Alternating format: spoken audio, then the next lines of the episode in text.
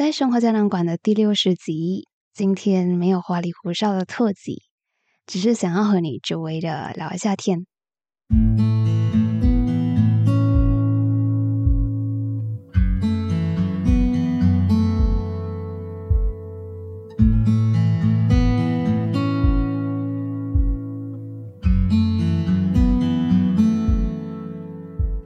在你看到今天的标题是“当你连喜欢擅长的事都要半途而废之前”，其实我放的标题是“当你连喜欢擅长的事都做不好”，自己开始连喜欢擅长的事都做不好了，啊，这真是一个很伤心的情况哈。讲真的啦，我最近生活里面还有蛮多让我觉得。我自己好像开始连喜欢擅长的事情都做不好的片段，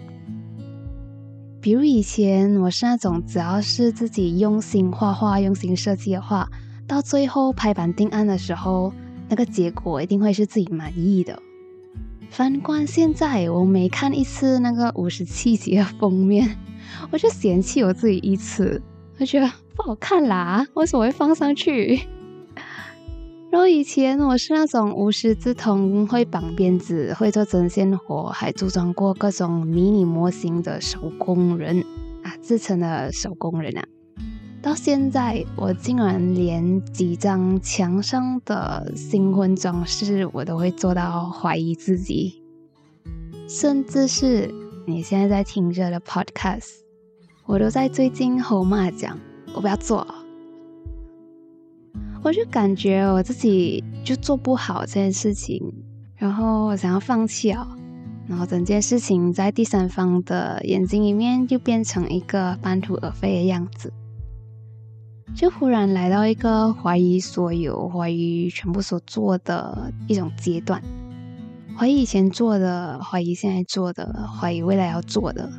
甚至会上升到去怀疑自己。奇怪，我好像每十集就会迷茫一下，只是这次好像特别迷茫。那关于做 podcast 的想法，因为真的太混乱了。在我跟我妈讲说我不想做的时候，我妈妈就问我：“哎，像其他现在在听着你 podcast、喜欢你 podcast 的人讲哦，你问看他们的意见啊。”我妈妈这样子 suggest 我，所以我在前阵子的时候。就在我的 Insta Story 上面放了一个 Ask Me a Question 的 sticker，来征收那些依旧在 follow 我们生活胶囊馆 Instagram 的大家的意见。然后我在这个 Story 里面收到了其中一个，也是第一个的 reply，就是他让我不要再讲人生大道理。OK，各位，现在开始，他是在讲小道理喽。好啦，讲真的，其实我看到那个建议的时候，因为它是第一封，然后又是蛮快就 reply 了的。然后我看到第一封的 reply，最快的 reply 竟然是让我不要一直讲人生大道理。其实我心里有一点被刺一下啦，因为我的 podcast 好像满满都是我的大道理嘛，内容都是大道理就算了，重点是经过这个 reply 一讲。叫我不要讲人生大道理，我发现，哎，我好像还真的蛮喜欢讲大道理的，怎么办？那就在这件事情发生的那段时间，我刚好就在看《只工作不上班的自主人生》这本书。那作者挖机，他是一个很擅长，也很喜欢把自己的经历和故事。融入到每一本书的阅读感想，然后通过 podcast 去分享给其他人的一个读书人。然后他在他这本书《只工作不上班的自主人生》里面有一段内容，他就讲到他自己在做了 podcast 还有一段时间过后，他就有一次收到一个听众的 feedback，这个听众让他 在评书的时候不要那么多的掺进自己的想法和故事。让瓦基专心讲书就好了。可是有趣的是，能令瓦基持续有动力的在讲书的，正是因为他在每一篇讲书的内容里面，他都融入了自己的经历、故事和想法。是我自己把书读到那边的时候，我真的很惊讶，哇，这个宇宙的共识性这个讲的难道不就是我的情况吗？还是这个宇宙在 try to 通过这个内容告诉我一点什么东西？那朋友，如果有一天有一个人他突然走到你的面前，把你全盘否认了，这个时候你千万不要怀疑自己，因为对方很有可能只是走错了方向，进到了一个不属于他的部落。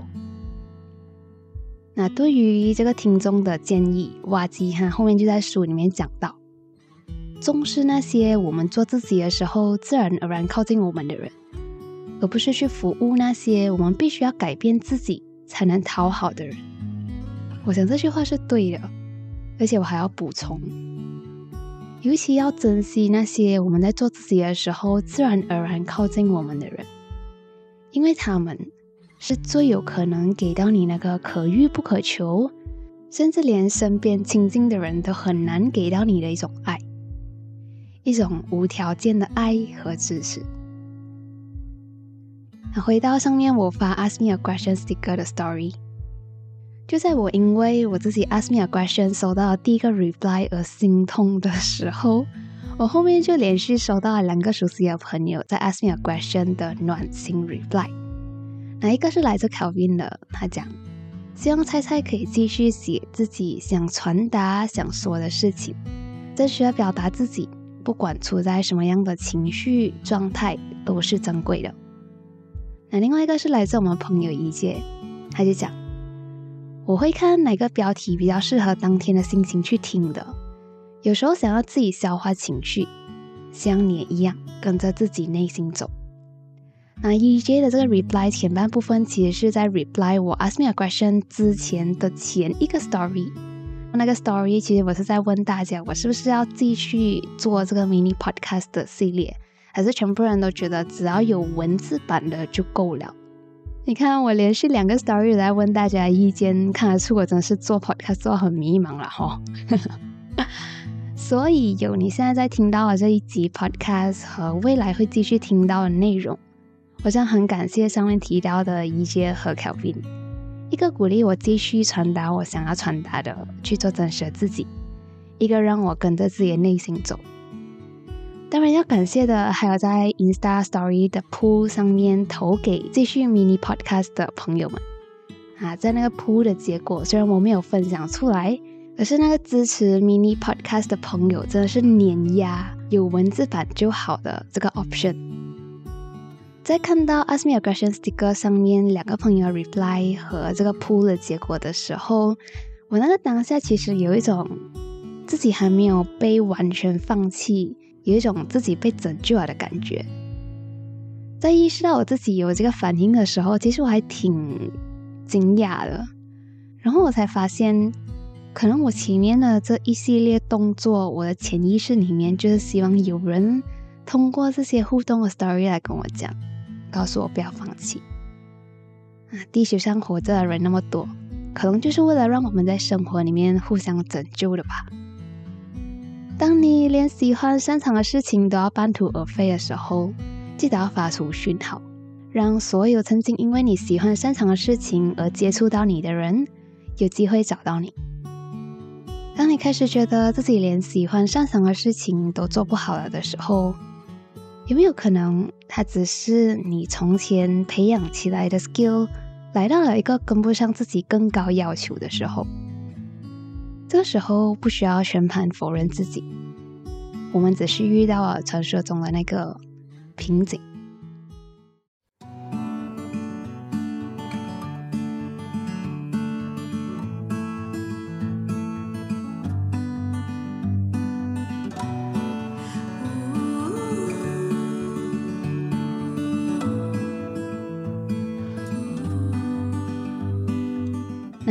提到这本书《只工作不上班的自主人生》里面，有一段内容还挺让我印象深刻，让我去反思蛮多的。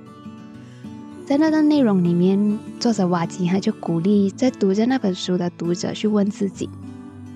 你打算用你的幸运去做什么？针对这个问题，我就想，我的幸运是什么？我打算怎样运用它？最近这一两年经历过癌症、败血症、骨髓炎等等一系列东西，我到现在还能活着，还能做 podcast，可能这个就是我的幸运吧。而我想要用这个幸运，继续和你聊我生活里面的故事，我的心情和想法，和你讲一下我和身边人事物互动之下迸发的那些启发、那些灵感，或者你可以称它为。小道理，事情嘛都是双面性的。在迷茫的时候，真的是很彷徨、很焦虑、很难受。可是每次经历过一轮这种濒临放弃又再回来的这个阶段，我又会更搞懂一点自己，更搞懂一点自己的选择。这个是不是也是一种 no pain no gain 嘞？你看我一言不合又讲大道理啊！哎，算了，不要管我啊。反正我就是一个爱碎碎念人生大道理的阿妈转世的。生活胶囊馆收藏这一刻的小时光，我是菜菜，一个爱碎碎念人生大道理的阿妈转世的 INFJ 和 TLBL。有任何想法和感受，欢迎你透过 comment 或者是 Apple Podcast 的 review 和菜菜交流。那喜欢这一期内容的朋友，也想要支持菜菜经营生活胶囊馆的话。给我买杯奶茶呗！那这集最后的最后，